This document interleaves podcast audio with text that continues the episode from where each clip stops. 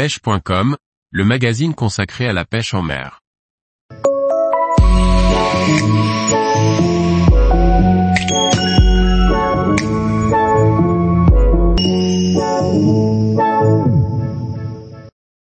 Pêche du brochet au rubber jig, quand utiliser cette technique? Par Julien Lecouple. Existe-t-il des conditions plus propices que d'autres pour pêcher le brochet au rubber jig? La question est légitime tant la météo peut conditionner l'emploi de techniques spécifiques. Il existe deux approches principales lorsque l'on pêche au rubber jig. 1. Les pêches de réaction qui consistent à aller débusquer les poissons dans les obstacles. Dans ce cas, les touches surviennent majoritairement à la descente. 2. Les pêches lentes proches du fond avec prise de contact avec le substrat. Le swimming jig ou swim jig a été conçu, forme de la tête en pointe, ajout d'une palette, pour davantage pêcher la pleine eau discrètement même s'il s'en sort très bien sur les pêches de bordures encombrées.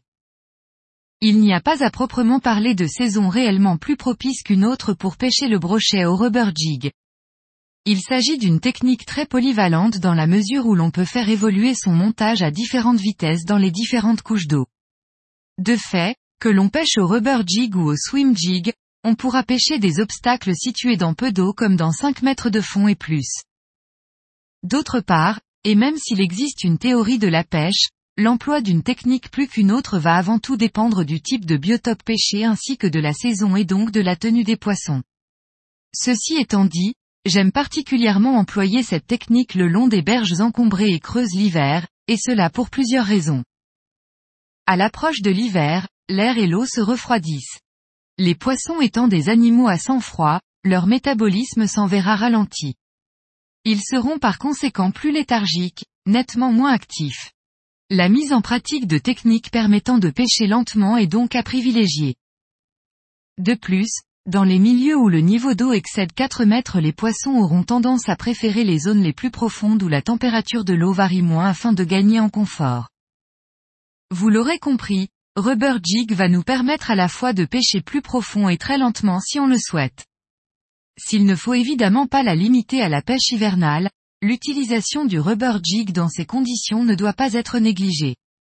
Il fera des merveilles pour la prospection de cours d'eau ou plans d'eau aux berges creuses et encombrées, pour ne citer que cet exemple. Vous allez être amené à réaliser plusieurs types de lancers afin de vous adapter aux configurations sans cesse changeantes concernant le profil des postes. Certains sont moins classiques que d'autres. C'est le cas des lancers suivants. Pitching, lancer court, sous la canne, qui consiste en un mouvement pendulaire de la ligne et du montage. Skipping, lancer dont le principe consiste à faire ricocher son montage sur la surface de l'eau afin de le faire passer sous des structures, frondaisons, pontons, etc., et d'atteindre des zones inaccessibles autrement. Après avoir lancé votre leurre, l'animation de celui-ci peut répondre au motif suivant. Laissez-le descendre jusqu'au fond bannière légèrement tendu, afin de ne pas manquer une éventuelle touche de réaction à la descente, puis entamez votre récupération en alternant phases actives et pauses au cours desquelles vous permettez au leurre de reprendre contact avec le fond. En hiver, n'hésitez pas à faire de longues pauses. Une fois posé sur le fond, votre montage continuera de vivre, le temps que la jupe du rubber jig se déploie totalement. Il n'est pas rare qu'un brochet vienne le ramasser délicatement. Dans ce cas, les touches peuvent être d'une rare subtilité, c'est pourquoi l'association d'une canne résonante et de tresses en ligne est de rigueur. Tous les jours, retrouvez l'actualité sur le site pêche.com. Et n'oubliez pas de laisser 5 étoiles sur votre plateforme de podcast.